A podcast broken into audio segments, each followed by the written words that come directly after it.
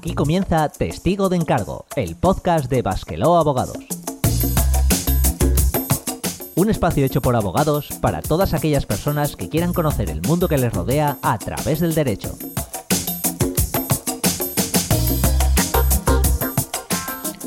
Saludos a nuestra audiencia. Aquí comienza una nueva edición de este programa en el que pondremos el foco en las herencias y sus características. Ya era hora de ponernos manos a la obra y explicar todo lo referente a los testamentos, la forma en la que se reparten los bienes de un fallecido, así como los límites y características de los propios testamentos. Entraremos a ver qué ocurre cuando se fallece sin haber otorgado testamento, así como unas pequeñas pinceladas sobre el temido impuesto de sucesiones. Y para ayudarnos, pues nuevamente tenemos con nosotros en este programa a nuestro compañero Héctor. Muy buenas, Héctor. Muy buenas tardes, Borja. Ya hechas las presentaciones, pues es el momento de poner la maquinaria en marcha. Así que comenzamos. Este podcast está producido por Basqueló Abogados en colaboración con la Asociación Eusconet y se distribuye bajo una licencia Creative Commons Atribución No Comercial 4.0 Internacional. Se permite copiar, distribuir y hacer obras derivadas sin un propósito comercial, siempre que se cite al autor. Ninguno de los contenidos de este programa debe ser tomado como una consulta o asesoramiento legal vinculante, ni como un servicio prestado. Toda la información sobre nuestras condiciones legales se encuentra disponible en nuestra página web www.basquelo.com.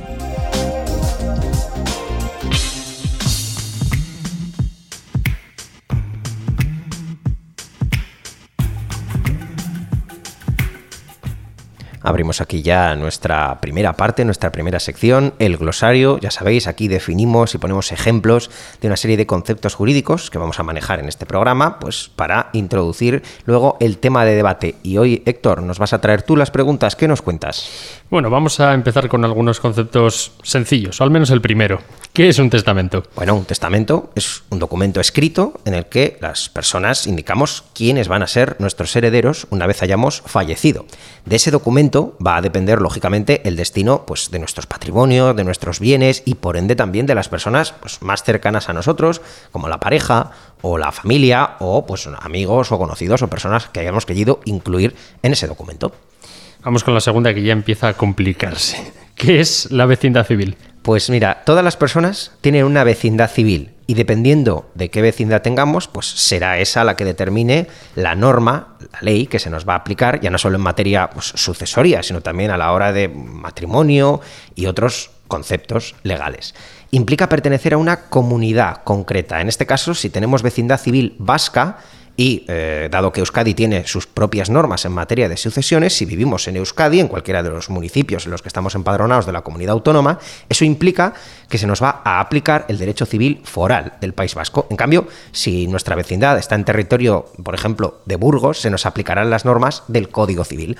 Como ya hemos dicho, ¿cómo se adquiere esta vecindad? De forma sencilla, pues por, por, filiación o por residencia, porque nuestros padres tienen esa vecindad civil en un territorio, los hijos también lo tendrán. Y si tenemos una estancia continuada al tiempo, pues durante dos años, si queremos tenerla, o durante diez años, si no hemos dicho que no queremos. Y por último, ¿qué es la legítima? La legítima es una parte importante de la herencia, es la porción, es esa parte de nuestra herencia que la ley no nos deja disponer, se la reserva de forma obligatoria a una serie de herederos que la ley llama forzosos, como normalmente son los hijos o la pareja. Según el Código Civil, si vivimos en un sitio en vecindad civil común, solo un tercio, solo un tercio de nuestra herencia es de libre disposición, es decir, podremos dársela a quien queramos y los otros dos tercios están reservados, están limitados a nuestros eh, herederos forzosos, que normalmente son los hijos, si tenemos, pero como hemos dicho, pues también aparte de los hijos hay otros. Igualmente, nuestro cónyuge tiene el derecho que se conoce como el usufructo, el derecho a usar de por vida un tercio de los bienes. Por otra parte, pues si se nos aplica el derecho del País Vasco, la cosa es diferente, tenemos otros límites. Los descendientes tienen derecho a un tercio de nuestra herencia, y el cónyuge tiene derecho a recibir el usufructo de la mitad de la herencia. Y ya a partir de ahí todo lo demás es libre disposición. Dicho esto, y hechas las definiciones, terminamos, damos por terminada esa sección y nos vamos a dar paso a la siguiente. Si te gusta nuestro programa, suscríbete y recibe puntualmente nuestros nuevos episodios en Spotify, Evox, Apple Podcasts, YouTube o Google Podcasts.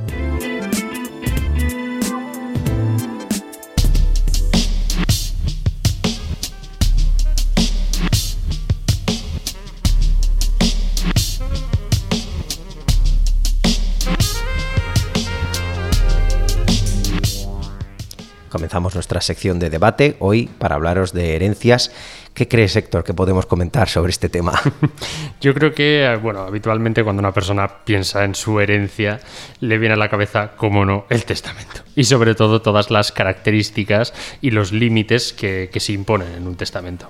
En este punto podemos decir, de manera muy breve, que un testamento lo haremos preferiblemente ante notario para evitar, en todo caso, una sucesión intestada o bien sin testamento, de la que hablaremos más adelante. En este sentido, para hacer un testamento tendremos que ser mayores de 14 años y no estar incapacitados. Por lo que basta con nuestro DNI y explicarle al notario, en este caso, cómo queremos repartir el patrimonio. Podemos incluso entregarle el testamento en un sobre cerrado, aunque de esa forma, pues, evidentemente, no podrá comprobar de que éste se ajusta a la legalidad. Eh, porque como vamos a ver, eh, la capacidad de testar de cada uno también tiene sus límites y sus peculiaridades, sobre todo dependiendo, como ya hemos dicho, de la vecindad civil que tengamos. Y sí, también podemos hacer un testamento a mano, eh, pero ello implica que tus posibles herederos tienen que saber dónde está, y posteriormente tienen que protocolarizar este testamento ante notario para que nos entendamos, una suerte de legalización a fin de que pueda ser válido lo que aumenta evidentemente su coste en cuanto a la diferencia de hacerlo directamente ante notario. También podemos comentar lo que has dicho, los límites de un testamento. Ya hemos definido en primer lugar la legítima. Sabemos que existen unos límites a la hora de repartir los bienes a nuestros herederos. Aunque mm, si podemos ampliar un poco lo que ya hemos expuesto, podremos hacerlo para centrarnos en aquellas personas a los que se les aplica el derecho del País Vasco. Incluso aquí depende también del territorio dentro del propio País Vasco en el que vivamos, dado que existe el fuero de Vizcaya para las personas a las que esta ley llama vizcaínos infanzones, eh, que existen una serie de bienes específicos a las que la ley llama troncales, de los que tampoco se puede disponer libremente. Es decir, tienes que dárselos a los parientes de tu tronco común limitaciones, como hemos dicho, al testamento. Y también para los guipuzcoanos la ley limita la libre disposición del caserío. Por otro lado, existe también el fuero de Ayala, que se aplica en algunos municipios de ese valle a la vez, donde pasa lo contrario, que no existe la legítima, pueden disponer con total libertad de sus bienes. Así que Depende de dónde vivamos, incluso dentro del propio País Vasco, las normas también pueden ser diferentes. Y ojo, otra de las cuestiones que siempre tiene interés, ¿se puede desheredar? Pues bueno, diferenciando entre ambas normas, el Código Civil no nos deja, bueno, sí nos deja, pero pone muchos condicionantes. O para desheredar a alguien prácticamente tiene que haber intentado atentar contra tu vida, te tiene que haber negado alimentos, te tiene que haber eh, denunciado penalmente por delitos graves. O sea, vamos, que, está, muy limitado, casi no lo vas a poder hacer. Aquí, sin embargo, en, en Euskadi, pues la cosa es diferente, ¿verdad, Héctor? Sí, eh, porque si bien no se permite la desheredación, sí se admite el apartamiento. Es decir, se puede distribuir libremente los bienes entre los que tienen la, legítima. Habitualmente pueden ser los hijos, ¿vale? Para que nos podamos entender mejor. O bien podemos elegir a uno de ellos apartando el resto. Por lo que si queremos desheredar a uno, lo que vamos a tener que hacer es hacerlo en beneficio de otro. Por ejemplo, podríamos dejarle el grueso de la herencia. Ah, bueno, también algo que no he comentado, y es que podemos saltarnos, eh, digamos, podemos pasar de un hijo al nieto, por lo que podríamos dejarle el grueso de la herencia a un nieto, efectivamente, saltándonos a los hijos. Sí, te puedes saltar generaciones, mira. Pero claro, para eso primero hay que tenerlas. Como solo tengas un hijo, entonces no hay por dónde elegir. Tienes que tener. ¿Y qué pasa en caso de no hacer testamento? Pues si se fallece sin haber otorgado testamento, los herederos tendrán que iniciar un procedimiento denominado declaración de herederos para que se determine quiénes, en función de su relación con el fallecido, heredará los bienes y derechos del mismo. Esto se hace ante notario y así obtendremos el listado de personas que tendrán derecho a heredar y en qué porcentaje. Es un proceso en el que a través de los documentos existentes que evidentemente prueban el fallecimiento y eh, así como las posibles oposiciones o alegaciones que los interesados pueden hacer en un plazo de 20 días hábiles, el notario emitirá un acta en el que se plasma la declaración de herederos. Una vez disponimos de, de, este acta, el proceso es igual para el caso en el que dispongamos de un testamento o bien de únicamente una declaración de herederos. En este punto, ¿qué nos queda? Nos queda aceptar o bien rechazar la herencia, para lo que tendremos un plazo de 30 años a contar desde el fallecimiento.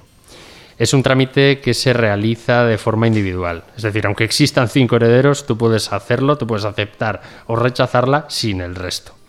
Eh, en este sentido, podemos aceptarla de manera tácita. Es decir, si actuamos como que la aceptamos, aunque no hayamos ido al notario a decir que lo hacemos, por ejemplo, si el fallecido tiene una empresa, eh, fallece y tú actúas como, como él, pues se tiene la sensación y parece que tácitamente has aceptado esa parte de la herencia, es decir, actúas como heredero. O bien de manera expresa, es decir, ante notario. Tenemos que tener en cuenta que si la aceptamos, no puedes aceptar solo una parte de la herencia, la tienes que aceptar al completo. Eso sí, se puede aceptar de dos formas, a beneficio de inventario o de manera pura y simple. Si la aceptamos de manera pura y simple, el heredero responde de las deudas no solo con los bienes del fallecido, sino también con los suyos propios presentes y futuros. Y en cambio, a beneficio de inventario supone que el heredero responde de las deudas con los bienes hereditarios. De igual forma, podemos solicitar en este punto que se comunique el fallecimiento al resto de herederos. ¿Para qué? Pues para que en el plazo de 30 días naturales bien acepten o bien la repudien y también se les advertirá de que si no se hace en un sentido o en otro, la aceptarán de manera pura y simple. Muy importante hacer esto, ¿verdad? Yo creo que en los últimos años hemos visto en las noticias muchos ejemplos en los cuales las herencias se rechazan precisamente porque, al contrario que lo que se espera en los libros y en las novelas, en lugar de eh, heredar una fortuna, has heredado un montón de deudas y no te interesa. Así que, ojo primero, antes de aceptar, ver lo que hay, hacer cuentas, a ver si nos va a salir a cuenta la broma de aceptar o no aceptar una herencia y sin haber hablado todavía de los impuestos, que a eso llegaremos. Bueno, una vez aceptada, si finalmente decidimos hacerlo, pasamos a la partición y adjudicación. En ese acto, los herederos pues, se reparten los bienes y, en su caso, liquidan las deudas. Como hemos dicho, en este acto a diferencia del anterior, que se puede hacer de forma individual, este hay que hacerlo de manera conjunta entre todos los herederos. Pero para realizar la adjudicación tendremos que tener dividida la herencia. Esa partición puede ya venir hecha en el testamento, lo cual nos evitará problemas, o bien también en ese testamento se puede haber nombrado una persona para que haga esa partición, una persona que la ley llama contador partidor. Sin embargo, en el caso de que estemos ante una sucesión sin testamento o bien sin partición, pues lo ideal es que todos los herederos se pongan de acuerdo, en común, para hacer el reparto. Pero como sabemos esto, pues a veces no ocurre, no es tan habitual que los herederos que representen a la mitad, pues en ese caso se tendrán que encargar de pedir que nombremos a un contador partidor para que la reparta. Y si ya tampoco en esto hay acuerdo, será un juez el que reparta la herencia, aunque también puede nombrarse a un árbitro que lo haga. Por lo tanto, una vez tenemos dividida, digamos, partida y aceptada la herencia, los herederos podrán adjudicarse los bienes que se hayan repartido a su favor. En ese, en ese punto concreto en el que se pasa a ser ya titulares de los, eh, de los nuevos bienes, de lo cual se va a tener que hacer necesariamente también ante notario. Como vemos, no es algo precisamente rápido y sencillo que digamos, por lo que lo ideal es que efectivamente hay un testamento, con los herederos bien definidos y el reparto hecho, para evitar sobre todo conflictos entre habitualmente familia, ¿verdad? Eh, que es algo que por desgracia no suele ser anecdótico.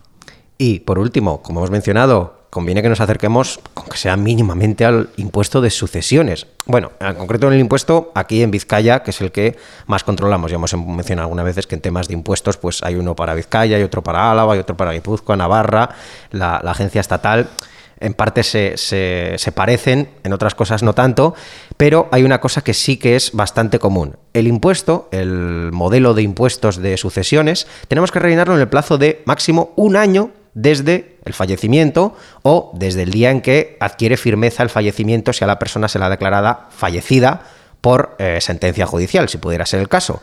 Entonces, a partir de ahí, un año para pagar. Y independientemente de cuándo repartas la herencia, ¿eh? que a lo mejor la herencia dices, pues no la quiero repartir, me espero, no he llegado a un acuerdo con los herederos. Sí, sí, Hacienda le da igual. Mete ahí el modelo, paga el impuesto y luego ya te pones de acuerdo con quien te tengas que poner, pero yo cobro. ¿Cuánto? Pues depende del grado de relación con el fallecido. Hay unas tablas, las haciendas tienen unas tablas que diferencian pues descendientes, ascendientes o pareja. Por ejemplo, aquí en Vizcaya para descendientes los primeros 400.000 euros que vayamos a heredar están exentos y a partir de esa cuantía se aplica un tipo del 1,5%. En el caso de colateral de segundo grado, pues los primeros 40.000. En el caso de los tercer grado, los primeros 20.000. Ya para cuarto grado, pues no hay reducción, así que tendremos que mirar las tablas. Cada caso es un mundo y hay que calcularlo debidamente. Y después de hablar de impuestos, pues yo creo que ya hemos comentado todo, ¿no, Héctor? Ya podemos dar paso a la siguiente parte, a nuestro consultorio legal. Si quieres participar en Testigo de Encargo, escríbenos a nuestro correo electrónico info.basquelog.com. También puedes contactar con nosotros en Facebook o en Twitter. Somos arroba basquelog.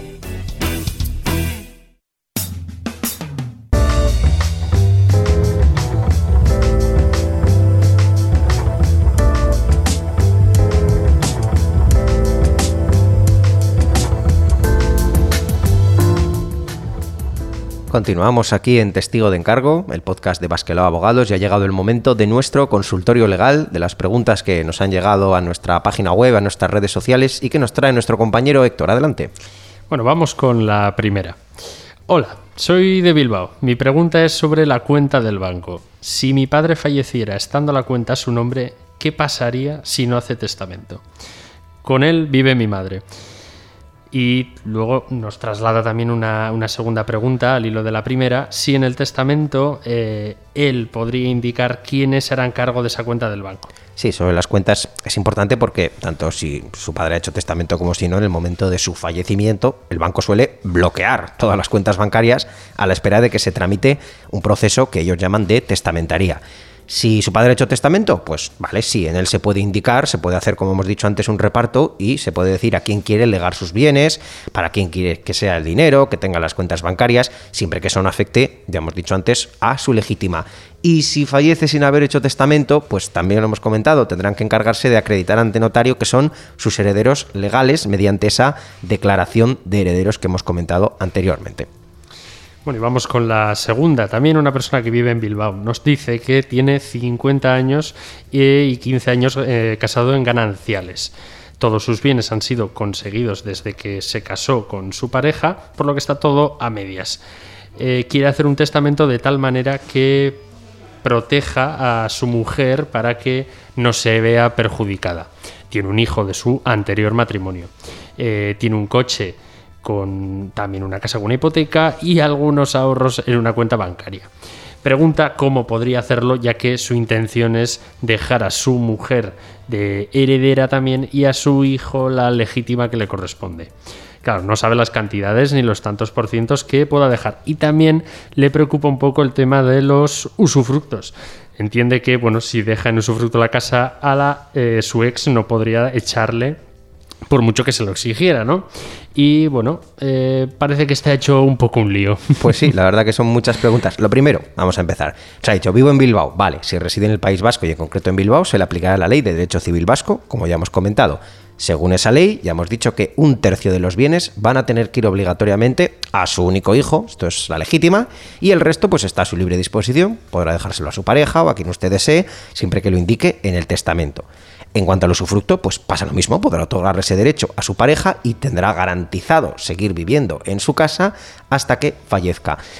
Mm, opciones hay muchas. Actualmente la ley ofrece pues, un amplio abanico para las parejas con hijos que lo que desean es dejarse los bienes el uno al otro y después ya cuando ambos hayan fallecido a los hijos. Este tipo de testamento es muy común, así que le recomendamos que consulte pues ya de forma personalizada con su abogado o notario de confianza. Bueno, y vamos con la última pregunta también tiene, tiene su miga. Parece que tiene dos, ha tenido dos matrimonios. El primero con dos hijos y en él hizo testamento con su marido. Ahora quiere hacer un nuevo testamento con, el, con su pareja actual, pero esta persona tiene dos hijas de su anterior matrimonio y ahora también tienen una en común. La pregunta es, ¿se anula el otro testamento con el nuevo? Lo podemos hacer juntos. La vivienda en la que viven parece que es solo suya y también tienen otra en común eh, la de veraneo. Una hija suya no tiene, con la que no tiene contacto y pretende que no reciba nada. ¿Qué habría que hacer? Bueno, lo primero, no lo hemos comentado, pero los testamentos tienen un orden temporal y el testamento nuevo siempre sustituye al antiguo. En caso de que haber varios, todos son válidos, pues el que va a tener efectos es el último que se haya otorgado.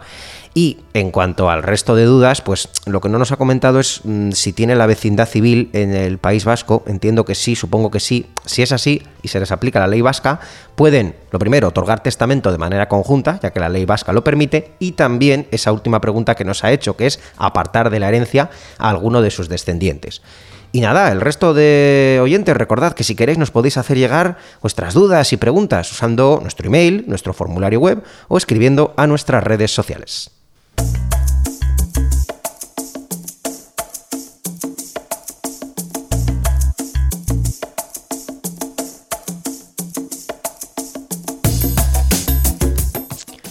Nada, aquí concluye esta edición de testigo de encargo. Hoy hemos hablado, ya vemos, de herencias, de testamentos, de sucesiones y hemos tenido con nosotros también a nuestro compañero Héctor. Muchas gracias por acompañarnos. A ti, Borja. Un placer. Y por supuesto, como siempre, gracias a nuestros oyentes. Ya sabéis que podéis contactar con nosotros, hacernos llegar vuestras dudas y sugerencias a través de nuestra web, pasquelao.com, nuestras redes sociales, podéis seguirnos. Muchas gracias también al Colegio de Abogados, al Ilustre Colegio de la Abogacía de Vizcaya por prestarnos sus instalaciones para la de este programa. Y, como siempre digo, esperamos haber sido de ayuda y seguir siéndolo en el próximo programa.